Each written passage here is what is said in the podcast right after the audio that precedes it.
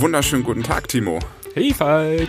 Wir wollen ja heute gemeinsam über Wallboxen sprechen und ich habe eher festgestellt, dass ich heute mit dir über Wallboxen sprechen muss, weil du hast ja mal wieder gar nichts angeguckt und heute kommt auch die Rache. Ich habe ein Trivia mitgebracht mit einer Schätzfrage. Also ich finde es ja sehr ja, eine kleine Frechheit, dass du sagst, ich habe mir mal wieder nichts angeguckt, muss ich sagen. So eine kleine Frechheit.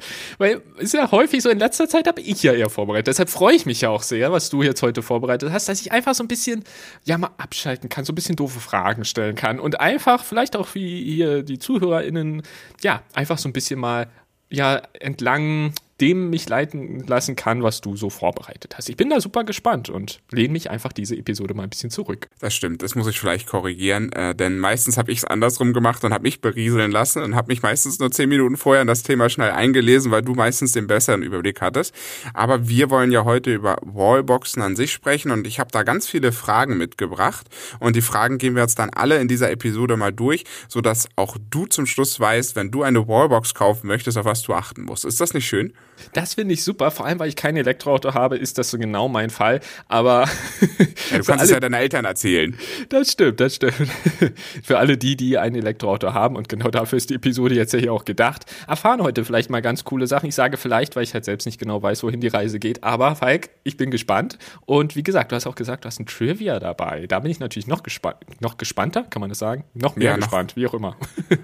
Ja, bevor wir aber dazu kommen, würde ich erstmal sagen, Hallo und herzlich willkommen bei Voltage, eurem Podcast über die erneuerbare, Mobilität und Energie. Es war heute ein schwieriges Wort.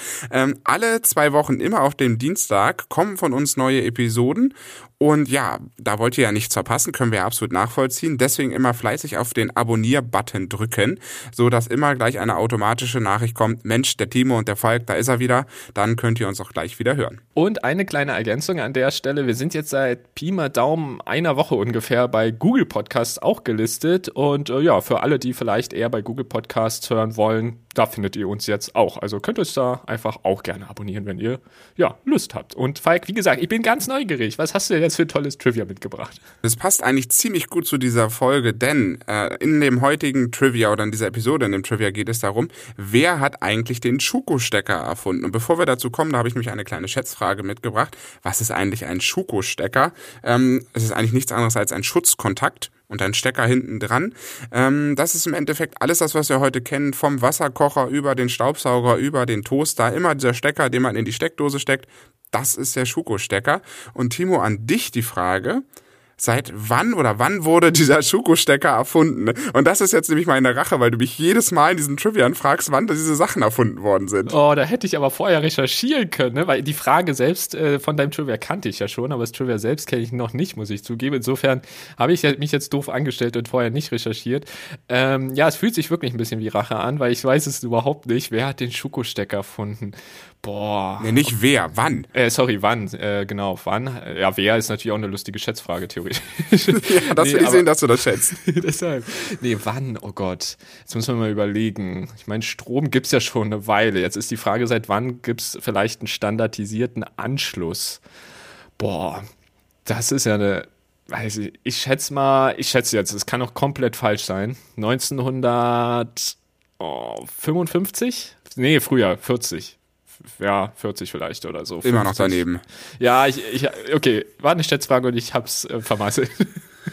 Äh, nein, richtig äh, Fahrt gewonnen hat das Thema 1925. So denn früh da schon, hat, okay. ja, so früh, da hat nämlich Albert Büttner von der Bayerischen Elektrozubehör GmbH den eigentlichen Schuko-Stecker an sich erfunden und das Patent dazu gab es 1930. Wobei, das ist auch wieder so eine Sache, das hatten wir ja schon öfters mal in diesen historischen Sachen, er hat eigentlich das System an sich erfunden und dass dieser ganze Stecker mit einer Schraube funktioniert. Dieses System, wie wir es heute in Kombination kennen, dieses Schuko-Stecksystem, dass du das in die Steckdose stecken kannst, da ist das Patent von 1929 und das ist nämlich von den Siemens Schuckert Werken AG und da gab es einen ganz schlauen Archi oder Ingenieur, nicht Architekten, einen Ingenieur, den Wilhelm Clement und der hat sozusagen 1929 das ganze System zum Patent angemeldet. Also die mhm. beiden sind daran schuld, dass wir heute dieses standardisierte System haben. Und bei Alfred Büttner finde ich ganz interessant, der ja diese bayerische Elektrozubehör GmbH hatte. Diese Firma ist heute unter dem Namen ABL bekannt und die machen noch heute ganz viele Steckersysteme und bauen zum Beispiel auch Wallboxen. Uh, das ist eine geschickte Überleitung, muss ich sagen. da hast du ja wirklich ein gute, gutes Trivia zu gefunden. Finde ich ja sehr spannend. Ähm, also schon quasi vor der nationalsozialistischen Zeit 1933 fing die ja an, gab es quasi schon grundsätzlich erstmal so den Schuko-Stecker. Ist ja schon wirklich, ist fast 100 Jahre, also nicht ganz so, aber 90 Jahre fast 100 Jahre sind wir schon dabei. Ne? Ist schon beachtlich. Also das 100-jährige Jubiläum steht jetzt demnächst an, 2025. Also ist dann nicht mehr so lange hin. Und das wird sicherlich gefeiert bei der Firma ABL, ähm, dass sie das mit ihrem ja, Firmengründer Alf, Albert Büttner ähm, im Endeffekt dass er das erfunden hat. Und das ist halt wie immer bei den historischen Sachen, einer erfindet, dann gibt's das erste Patent, dann wird's weiterentwickelt oder die entwickeln das parallel.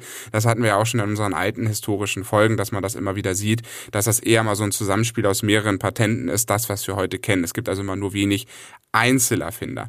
Aber wir wollen ja heute, äh, Timo, nicht über den Schokostecker an sich äh, reden, sondern über eine Wallbox.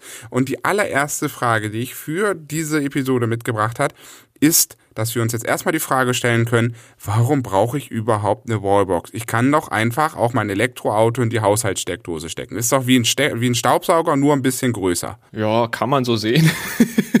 Manche vergleichen die Geräusche schon mit einem Staubsauger. Ich finde, ein Elektroauto ist ein bisschen mehr als ein Staubsauger.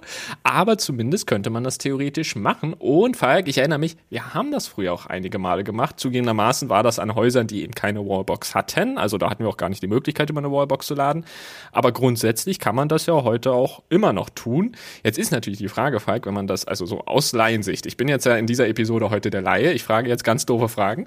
Wenn man jetzt diese, ja, per Schuko laden kann eigentlich, ja, warum soll man das denn nicht machen? Weil häufig, manchmal, bei manchen Autos hat man das eh dabei oder kann das kosten oder kostengünstig, sage ich mal, dazu kaufen, eben genau dieses Ladekabel. Ist doch viel preiswerter, kommen wir wahrscheinlich später zu, als eine Wallbox selbst. Warum also über eine Wallbox, Falk? Verstehe ich nicht. Da gibt es zwei sehr, sehr wichtige Gründe. Das eine ist der Sicherheitsaspekt. Das sollte, glaube ich, der wichtigste von allen sein. Man kann durchaus an einer normalen Haushaltssteckdose laden, aber wie wir jetzt gerade schon im Vergleich des Staubsaugers gesehen haben, wird so ein Staubsauger vielleicht mal eine halbe Stunde, eine Stunde, vielleicht auch drei Stunden, je nachdem, wie groß das Haus ist, verwendet. Und ähm, diese ganz normale Haushaltssteckdose mit den Kabeln und den Querschnitten, die dahinter liegen, die sind nicht dafür geeignet, ein elektrisches Gerät über eine sehr, sehr lange Zeit mit sehr hohen Strömen im Endeffekt anzuschließen und zu versorgen. Das heißt, du hast dann auf längere Sicht eine sehr, sehr hohe Erwärmung in dieser Leitung. Und das große Problem, was daran einfach droht, ist, wenn das mal zu warm wird, fängt das irgendwann mal an zu brennen. Das heißt, du fackelst im Notfall äh, oder im Worst Case dein Haus ab. Und was dann noch viel schlimmer ist, dann kann es sein, dass die Gebäudeversicherung, wo das Haus versichert ist, sagt, also nee, nee, nee, das war ja dein Fehler.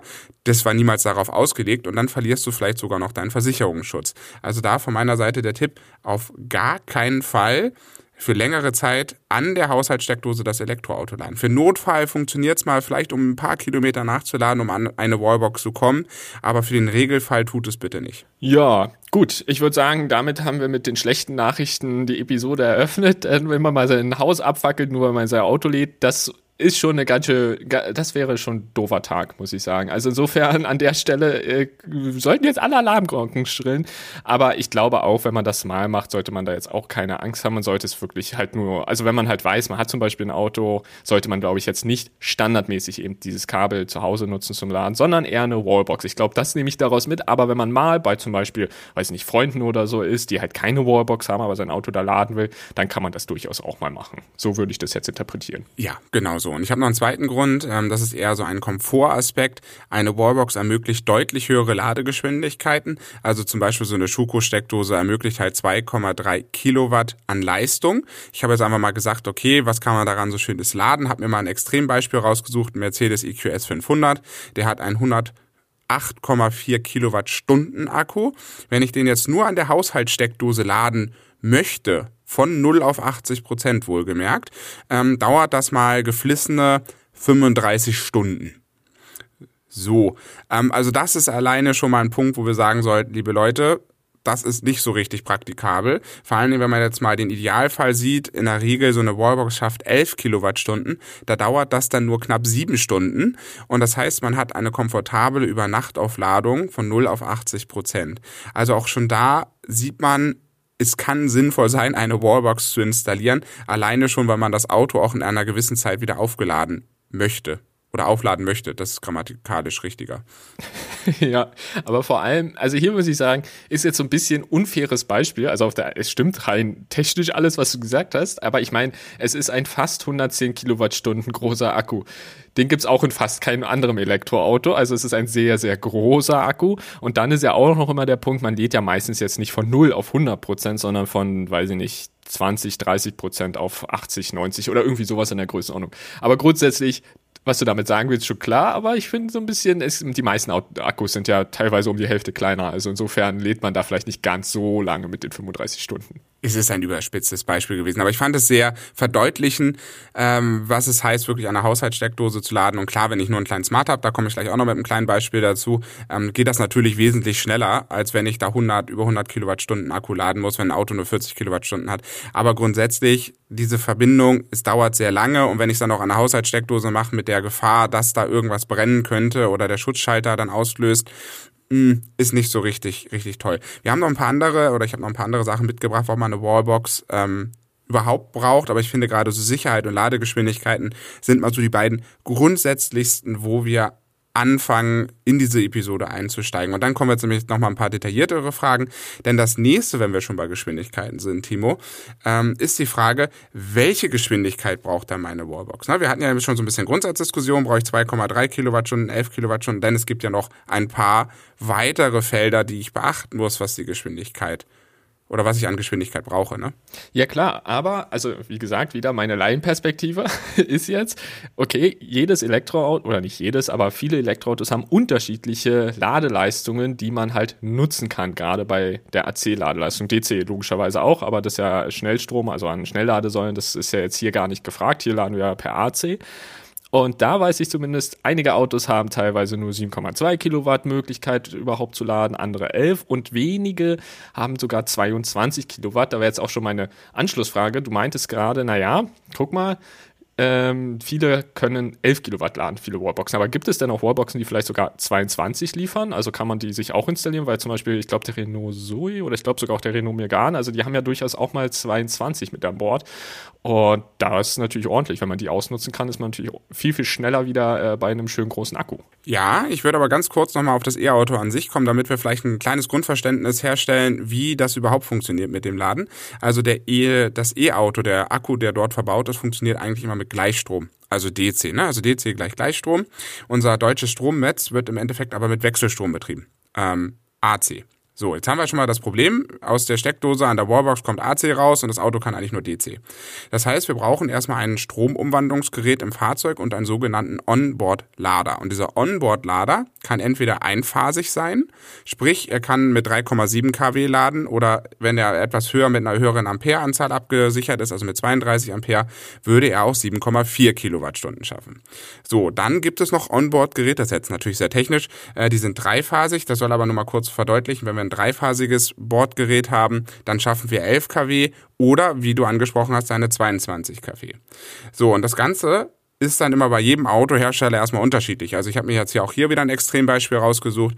Der Smart EQ 42, unser Lieblingsauto, Timo, wie wir beide wissen. Aber absolut der kann zum Beispiel nur 4,6 kW an der heimischen Wallbox. Das heißt, er lädt wirklich tatsächlich nur einphasig und erst wenn ich sozusagen die größere Variante bestelle und das im Konfigurator wirklich mit angebe, kann ich auch 22 kW laden. Dafür muss ich aber knapp 1000 Euro Aufpreis bezahlen, um das Auto erstmal zu befähigen, so schnell zu laden.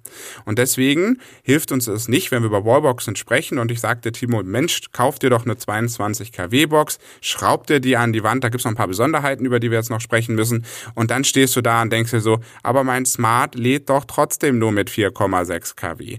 Das heißt, es ist immer erstmal wichtig zu verstehen, das schwächste Glied zwischen Wallbox und Auto das bestimmt, wie viel ich laden kann. Also ich, es reicht mir auch nicht, wenn ich ein Auto mit 22 kW habe und meine Wallbox kann nur 3,7 kW. So, das heißt, du musst immer als erstes gucken bei dem Laden, okay, was kann mein Auto und was soll meine Wallbox können, weil wenn du was teureres kaufst, bringt es jetzt nichts, wenn das andere das nicht kann. Das zum einen.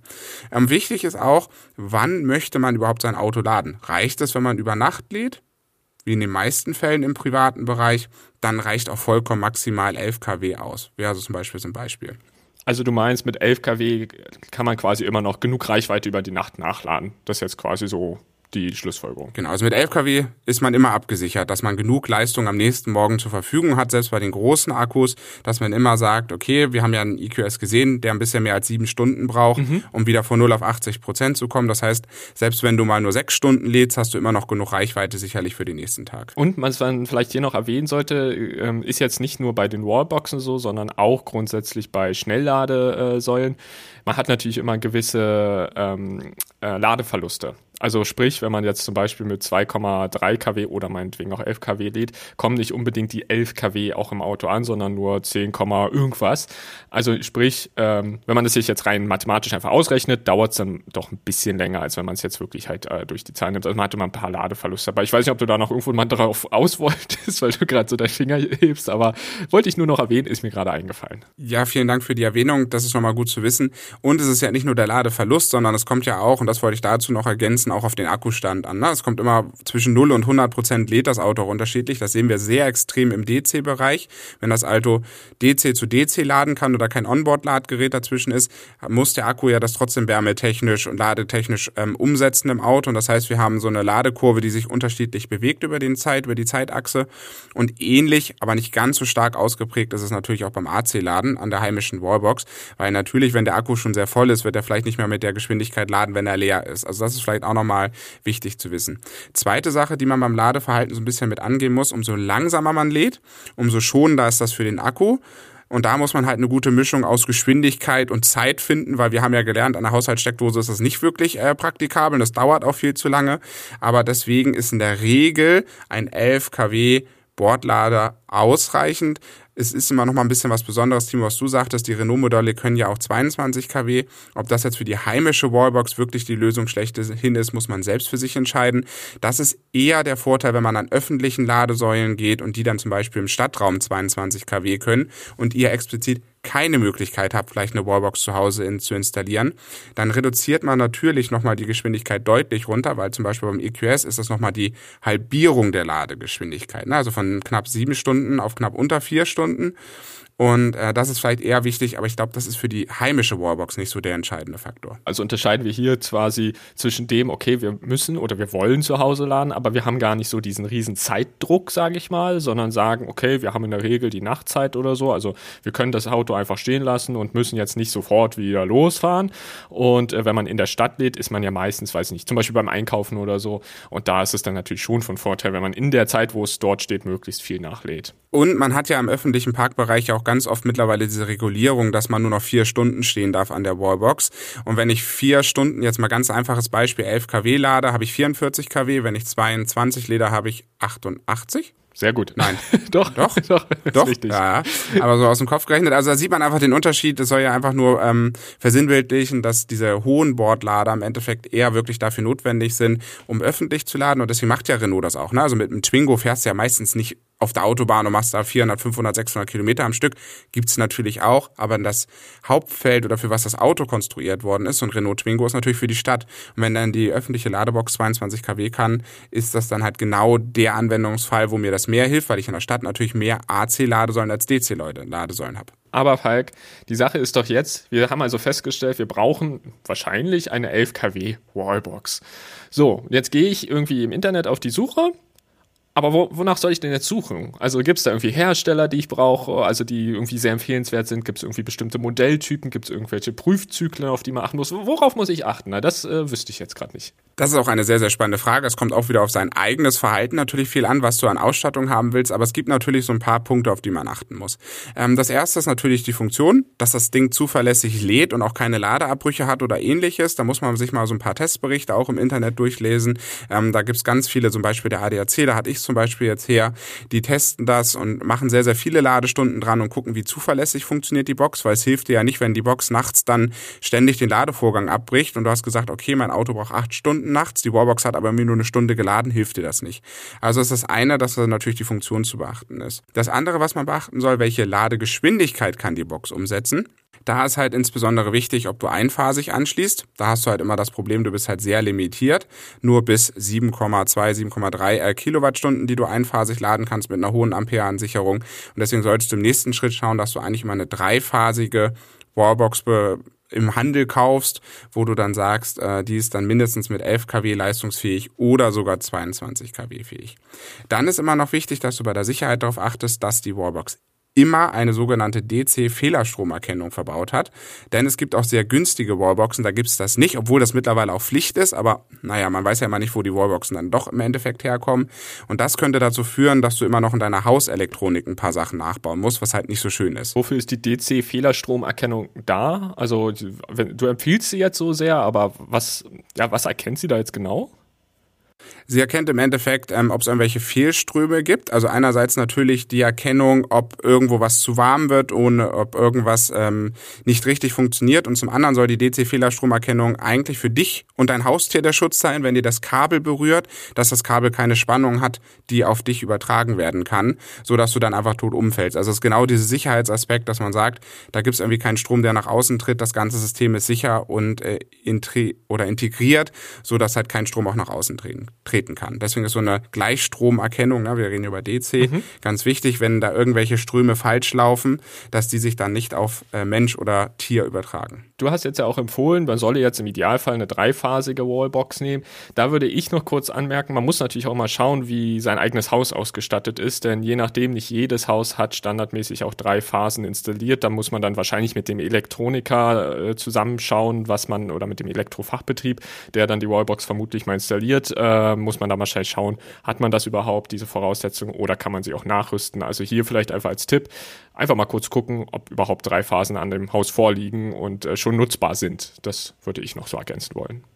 Das ist immer die Hauselektronik, die dann entscheidend ist. Deswegen auch hier schon mal, das können wir ein bisschen vorab fassen, eine Wallbox sollte immer über einen Elektrofachbetrieb installiert werden, einfach weil es Starkstrom gibt. Es gibt ein paar Sachen zu beachten, die auch sehr individuell mit eurer Hauselektronik sind und bastelt das bitte nicht selbst an die Wand. Ich habe auch im Internet schon gelesen, hier Wallbox selbst anschließen und hier und da.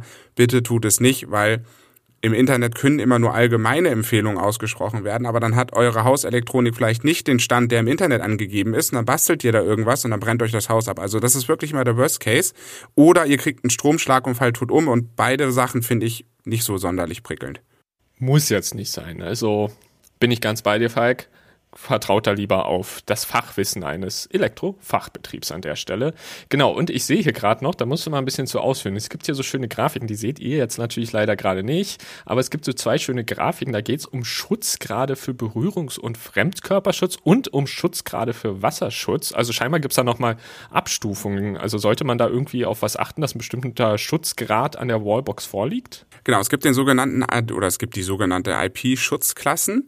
Das ist ganz wichtig, wo ihr die Wallbox ausstellt. Also wenn ihr jetzt sagt, ihr habt eine heimische Garage, da kommt in der Regel kein Wasser rein, ihr benutzt die Wallbox ganz alleine, da fummelt auch niemand anders dran rum, dann kann man in der Regel eine relativ kleine äh, IP-Schutzklasse nehmen, also irgendwie zwei, zwei oder also 22 oder drei, drei ähm, das sind so die Schutzklassen, wo man denkt, okay, das ist völlig in Ordnung, wenn die Box nur sozusagen innenliegend ist. Und für so Schutzgrade in der Berührungs- und Fremdkörperschutz heißt aus, heißt eigentlich, wie robust ist die Wallbox, also umso höher die Ziffer von 0 bis 6. In der Skala umso höher, also wenn ich eine 6er Box habe, ist sie schon sehr, sehr robust. Das sind dann auch zum Teil wirklich Wallboxen, die für den öffentlichen Bereich sind, wo sehr viele Leute dran laden, die natürlich auch sehr viel aushalten muss. Und viel wichtiger ist aber der Schutzgrad auch für den Wasserschutz von 0 bis 9 in dem Fall. Je nachdem, wo die Wallbox hängt, also gerade insbesondere im Außenbereich sollte die Wallbox einen hohen Schutzgrad für Wasser haben. Also da reden wir mindestens über Schutzklasse 5, weil sonst kommt da Wasser in die Elektronik und das ist auch wieder etwas, was man nicht haben will. Deswegen auch genau da gucken, wenn ihr euch eine Wallbox anschaffen wollt, wo soll die hängen, wer soll sie benutzen und daraus ergibt sich im Endeffekt diese EP-Schutzklasse, die dann genau das aussagt, wie robust und wie wasserfest ist die Wallbox. Und ich finde sogar Schutzklasse 9 finde ich spannend, Timo. Da kannst du die anscheinend schon fast unter Wasser betreiben. Oh. Also jetzt übertrieben, aber es heißt halt wirklich so, sie ist gegen Untertauchen geschützt. Das gibt es schon ab Klasse 8. Ah. Also gegen Untertauchen, das heißt im Hochwassergebiet, ne? Ja, naja gut, aber so wie, wie du sagst, ne, ein, ein Risikogebiet, wo es vielleicht doch mal Hochwasser gibt und man hängt ja einfach eigentlich draußen an sein Haus, ist das dann halt doch schon mal Pflicht. Und was ich mich gerade gefragt habe, was das niedrigste an Wallbox, also was das niedrigste quasi ist, was man sich wirklich kaufen kann. Weil es gibt ja hier offiziell 0 und 0 bei beiden, also sowohl bei dem Fremdkörperschutz als auch beim Wasserschutz. Und diese Klasse heißt dann nicht geschützt, also da ist scheinbar gar nichts, wobei ich mich so ein bisschen frage, ich kann mir kaum vorstellen, dass das existiert, weil ich würde das jetzt so interpretieren, dass da nicht mal ein Plastikgehäuse draußen rum ist. Also ich vermute mal, es geht dann quasi ab 1 in der Praxis los und 0 kannst du wahrscheinlich gar nicht kaufen. Ist so meine Vermutung jetzt, aber ja. Ich habe auch keine Wallbox gesehen, die äh, 0 hat. Also es geht in der Regel immer irgendwo 2, 3 los bei der, bei der ersten Nummer und dann geht es bei der anderen Nummer irgendwo bei 2, 3 los, dass immer ein gewisser Schutz auch gegen Feuchtigkeit vorhanden ist. Aber da gibt es einen Unterschied, ob ich eine Dreier oder eine 3 3 nehme oder eine 3,5 nehme, ist schon ein deutlicher Unterschied, weil das eine ist dann durchaus nicht so wasserfest wie das andere. Und dann kann man sich ärgern, wenn ich die zum Beispiel an meiner Hauswand habe und da regnet es dann so quer drauf, dass das Wasser dann in die Wallbox läuft. Ja. Also da nur mal auf die EP-Schutzklasse achten, dass man diese Buchstabenkennung kann man auch wunderbar googeln, dass man da einmal schaut, okay, was hat die denn? Die meisten haben, glaube ich, immer irgendwas um 3,5 oder sowas. Und das geht. Wenn man jetzt sagt, du hast ja auch gesagt, eigentlich geht es erst so bei zwei frühestens los in der Ta Regel, da wollte ich mal kurz kurz vorlesen, was da in der Grafik hier drin steht, dass man sich das vorstellen kann, weil wir sehen jetzt zwar die Ziffern, aber wir können ja hier auch noch kurz ablesen, was davor steht. Dann bei zwei steht zum Beispiel bei dem Berührung Fremdkörperschutz geschützt gegen feste Fremdkörper größer als 12 Millimeter. So, also in etwa so Pi mal Daumen 1 cm. Und bei der 2 beim Wasserschutz geschützt gegen Tropfwasser bei Schrägstellung bis 15 Grad. Also wenn die Box mal ein bisschen schief hängt, weil sie nicht richtig angebracht wurde, wollen wir jetzt mal nicht hoffen, ist das kein weiteres Problem. Genau, also damit geht's los und je höher, desto besser, das ist ja irgendwie verständlich. Aber es ist nochmal gut zu wissen, dass es da eben äh, ja eine gewisse Kennziffer gibt, auf die man vielleicht achten sollte beim Kauf oder bei der Auswahl der Wallbox. Ja, wobei man aber festhalten kann, also ich habe viele Wallboxen also auch nochmal durchgeguckt, die meisten haben wirklich eine hohe Schutzklasse, mhm. einfach um ähm, einen sehr flexiblen und robusten Betrieb zuzulassen. Die meisten Wallboxen hängen ja auch, wenn sie in der Garage sind, ja trotzdem irgendwie nicht ganz im Innenbereich, also werden nicht beheizt, da kommt auch mal Wasser hin, also auch das kommt vor. Gehen wir ein bisschen weiter, äh, Timo, zur Ausstattung und Vernetzung. Da geht's dann ganz viel los mit, was an Komfortfunktion wollt ihr noch haben. Das fängt an, wie wird die Wallbox eingebunden, also ist ein Fernzugriff Zugriff über ein Netzwerk möglich. Wie werden Updates eingespielt? Auch hier gibt es Wallboxen, die können zum Beispiel über das heimische oder im heimischen WLAN eingebunden werden. Die kann ich dann über eine App per Fernzugriff steuern. Das heißt, ich kann auch ganz bequem Updates auf der Wallbox installieren. Es gibt aber auch Wallboxen, hatte ich jetzt schon gesehen, das machen gerade insbesondere die sehr günstigen Wallboxen. Da musst du noch selbst über einen Elektrofachbetrieb mit einem USB-Stick rangehen und über einen USB-Stick das dann auf ähm, oh updaten. Oh je.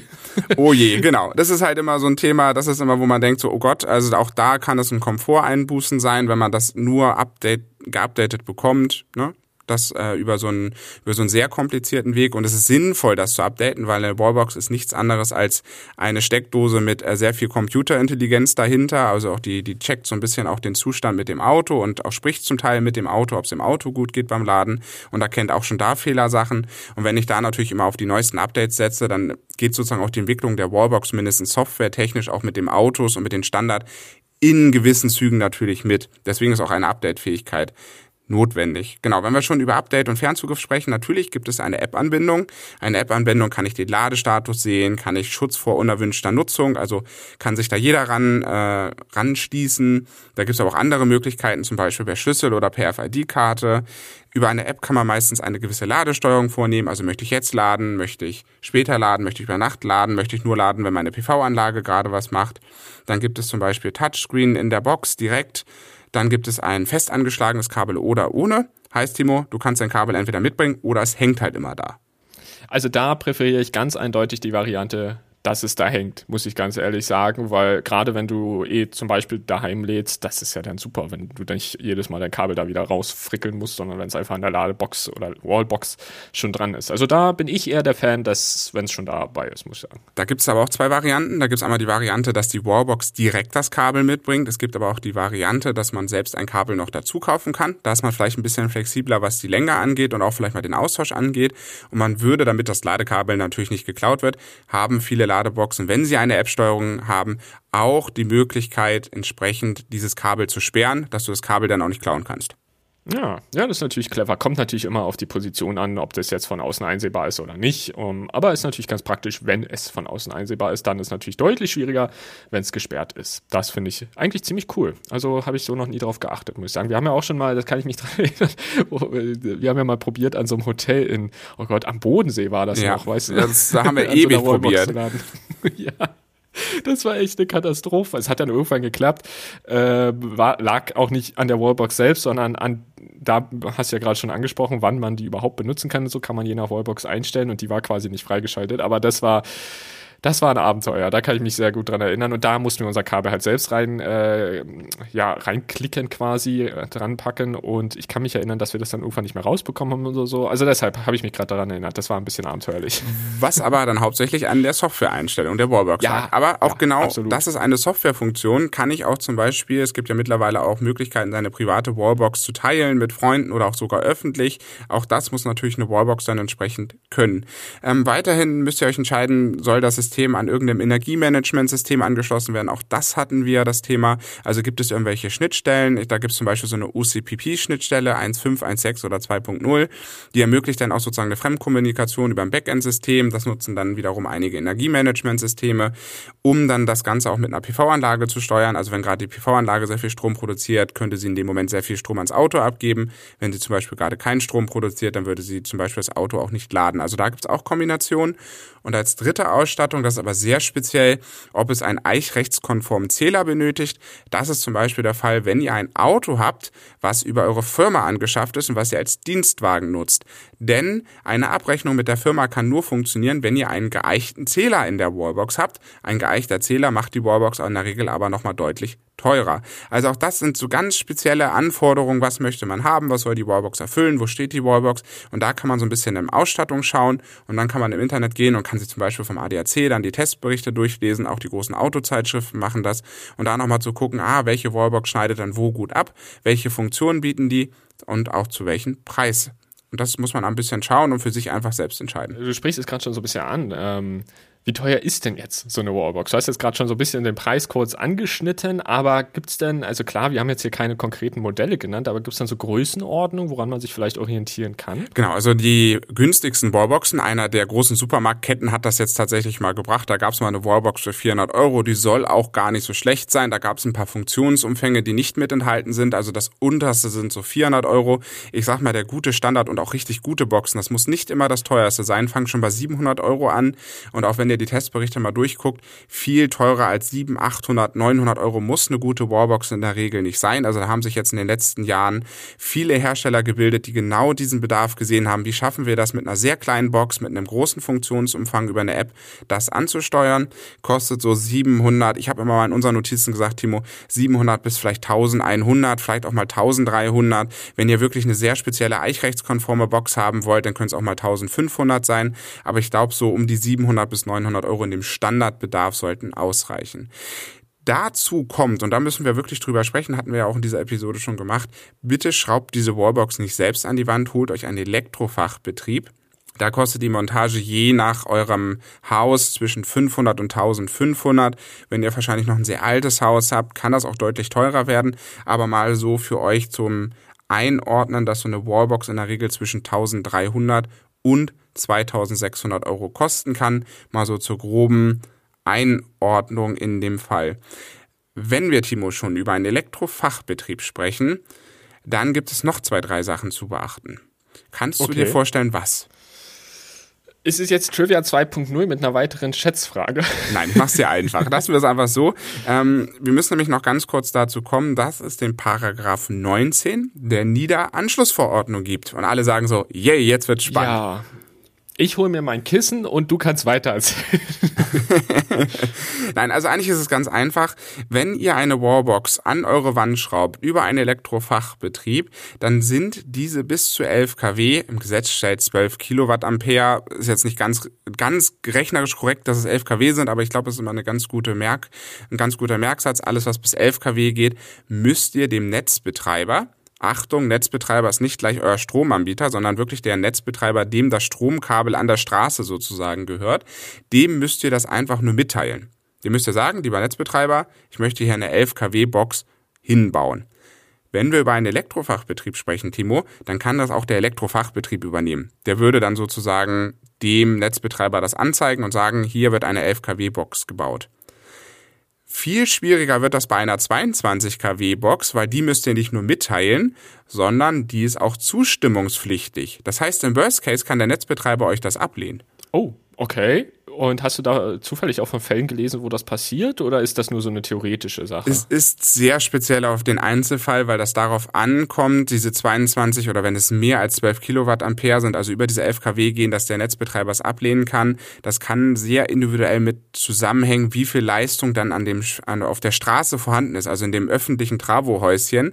Wenn ihr jetzt eine große Einfamiliensiedlung habt und alle haben da schon 22 kW, dann kann es durchaus sein, dass der Netzbetreiber das irgendwann ablehnt und sagt, hört zu Leute, wir wollen keinen neuen Travo bauen, wir wollen ein paar mehr Boxen an das öffentliche Netz anschließen, bitte baut alle nur 11 kW. Also da kann es auch Kapazitätsgründe geben mhm. und deswegen kann auch immer da die Gefahr sein, wenn man sich dann eine ganz tolle 22 kW Box gekauft hat, dass man die dann gar nicht anschließen darf. Das ist natürlich ärgerlich. Deshalb ähm, am besten wahrscheinlich auch vor der Installation quasi an der Stelle auf jeden Fall mit den 22 kW. Ich mit der 11 kW weiß nicht, aber mit den 22 würde ich dann wahrscheinlich vor der Installation prüfen und nicht danach. Ich glaube, es ist auch sogar die Vorgabe, dass man es vorher angeben muss und dass der Netzbetreiber dann zustimmt und dann kann der Elektrofachbetrieb dann entsprechend die Wallbox anbringen und auch in Betrieb nehmen und dann kann man auch laden. Aber das muss man wissen, dass es genau diese beiden äh, gesetzlichen Fälle gibt, dass ich das eine nur mitteilen muss und das andere zustimmen muss. Auch das kann ein Elektrofachbetrieb immer gut übernehmen weil man ist ja selbst da auch nicht so. Ne? Ich habe so ein Formular schon mal gesehen, das ist auch schon relativ äh, anspruchsvoll. Ich glaube, ein bisschen mit ein bisschen Fachwissen kriegt man das auch selbst hin. Aber natürlich auch der Service über den Elektrofachbetrieb. Dann haben wir noch die Frage, ähm, wo soll ich eigentlich meine Wallbox kaufen? Das können wir vielleicht noch ganz kurz abhandeln. Klar, man kann die Wallbox im Internet kaufen, man kann sie über den Elektrofachbetrieb kaufen, da wird sie wahrscheinlich ein bisschen teurer sein oder gibt es auch vielleicht nicht immer die Box, weil der Elektrofachbetrieb nicht alle Hersteller sozusagen im Einkaufspool hat. Man kann sie aber auch in einem Autohaus bestellen, also da gibt es verschiedene Varianten. Ich glaube, ich würde immer den Weg gehen, dass ich mir zumindest am Anfang einen Elektrofachbetrieb suche, die mir die Installation übernehmen können. Mit dem würde ich mal quatschen. Ey, was hast du denn für Boxen? Kann ich mir auch eine im Internet bestellen? Weil nur weil ich die im Internet bestelle, muss der Elektrofachbetrieb sie auch noch nicht einbauen. Dass man da vielleicht so die Reihenfolge einhält. Erst Elektriker suchen, mit dem quatschen. Ey, kannst du mir jede Box einbauen? Oder ich habe mir die Box ausgesucht, würdest du sie mir einbauen? Das vielleicht noch ganz wichtig.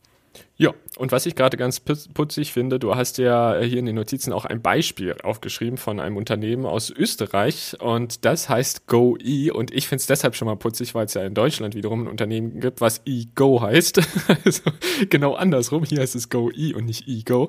Und ähm, genau, also wir, wir haben jetzt, glaube ich, so wie ich das jetzt richtig äh, wahrnehme, keine großen Empfehlungen, aber hier zum Beispiel scheint wohl äh, eine Wallbox von dem Unternehmen GoE immer ganz gut abzuschneiden. Also das wäre vielleicht mal was, was man sich zum Beispiel angucken kann, aber ohne dass es jetzt eine Kaufempfehlung ist, einfach nur so als Hinweis. Da haben wir keine Aktien drauf, deswegen habe ich das auch nicht so groß in dieser Episode dargestellt, aber die kosten zum Beispiel nur um die 700 Euro und sind in mehreren Tests sehr, sehr positiv aufgefallen, weil sie ein extrem gutes Preis-Leistungs-Verhältnis haben und die haben zum Beispiel sehr, sehr kompakt gebaut, sehr einfach gebaut und haben eine tolle App-Steuerung dabei und deswegen habe ich gedacht, nur, nur so als mhm. Beispiel mhm. und ich dachte, du freust dich bei österreichischem Hersteller wieder mal. Das stimmt.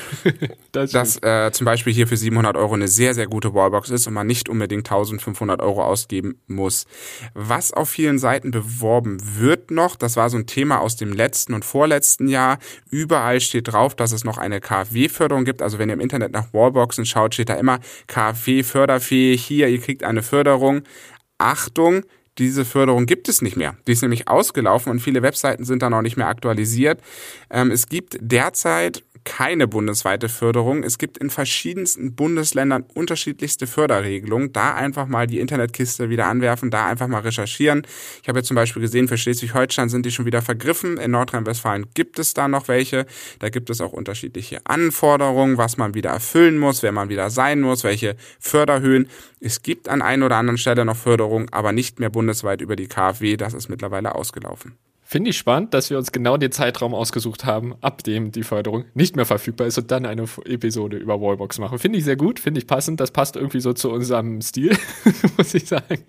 Aber äh, ja, wie du schon sagst, äh, je nach Bundesland hat man da vielleicht doch noch Glück. Aber wir haben auf jeden Fall einen guten Zeitpunkt getroffen, muss ich sagen. Definitiv. Aber 2023, wir stehen natürlich, kommen immer mehr Elektroautos. Die Leute müssen sich Gedanken machen, wo lädt man, wer ein Einfamilienhaus hat, äh, wer vielleicht aber auch eine Eigentumswohnung hat. Auch da gibt es ein bestimmtes Recht ähm, drauf, dass man eine Wallbox bekommt. Wir müssen halt dazu kommen, Thema, Timo, das ist ein großes Thema für uns. Wo bauen wir unsere Ladeinfrastruktur? Wie können wir bequemer laden? Denn nur wenn ich bequem mein Auto immer regelmäßig aufladen kann, dann habe ich natürlich auch einen großen Anreiz, ein Elektroauto zu kaufen. Und ja, ich weiß, viele sagen, na, ich habe aber auch nur eine Wohnung, ich lebe auch nur in Berlin. Aber auch da seid gewiss, es gibt jetzt mittlerweile an sehr vielen Supermärkten Ladestationen. Ähm, es gibt unterwegs an Rasthöfen äh, Ladestationen. Äh, es gibt auch viele AC-Ladestationen in den, äh, in den einzelnen Städten. Also wenn ihr da genau guckt, was ihr euch für ein Auto kauft, wo ihr welche Ladesäule habt, dann könnt ihr auch heute ohne eigene Wallbox tatsächlich auch schon ganz bequem laden. Und ihr müsst halt immer nur ein bisschen abschätzen, ne, Timo, das haben wir ja auch gelernt. Was ist so das eigene Ladeverhalten? Wie viel fahre ich mit dem Auto? Habe ich eine Wallbox vielleicht direkt an meinem Supermarkt, wo ich jede Woche hinfahre und einkaufe und da sowieso eine Stunde stehe? Dann brauche ich vielleicht auch gar keine eigene Wallbox. Also auch da nicht traurig sein, wenn ihr nicht in den Genuss einer privaten Eigentumswohnung kommt oder an ein Einfamilienhaus oder einem Haus, wo tatsächlich schon eine Ladeinfrastruktur installiert ist und ihr nur Mieter seid. Auch wenn man all das nicht hat, kann man heute schon bequem ein Elektroauto aufladen. Und gefährliches Halbwissen, Achtung, aber ich glaube, wie gesagt, gefährliches Halbwissen, dass tatsächlich in Neubauten äh, auch inzwischen das so geregelt ist, dass Wallboxen teilweise mit installiert werden müssen. Ich glaube, da weißt du noch ein bisschen mehr, Falk, oder? Aber ich glaube, es ist inzwischen da auch so geregelt, oder? Es ist mittlerweile Pflicht. Es gibt dazu ein Gesetz, dass man einen Ladepunkt errichten muss. Ich sehe es bei uns. Ähm, alle Neubauten, die jetzt kommen, auch im Wohnungsneubau, haben in der Regel immer Wallboxen. Da gibt es verschiedene Regelungen. Man kann auch als Mieter eine eigene Wallbox anschaffen und installieren. Das sehen die Vermieter Mieter aber in der Regel nicht so gerne, weil gerade in Mehrfamilienhäusern ist es immer ein schwieriger Fakt. Man muss sehr viele Mieter versorgen, man muss Mieter mit eigenen Lademöglichkeiten versorgen, auch mit dem eigenen Lastmanagement versorgen. Und deswegen machen das in den großen Häusern, wenn ihr nur zur Miete seid, in der Regel der Vermieter und ihr würdet euch dann sozusagen über ein Monatsmodell eine Wallbox anschaffen. Aber da hat auch der große Vorteil, wenn ihr mal wieder auszieht, müsst ihr da nichts zurückbauen, sondern könnt dann einfach das bestehende System sozusagen nutzen. Also auch da gucken, wo zieht man hin, was gibt es für Möglichkeiten. Genau, und ich finde, wir haben echt einen richtig schönen Rundumblick oder rund, ja, Überblick quasi über das Thema Wallbox und was sollte man vielleicht bei einem Kauf beachten geschaffen.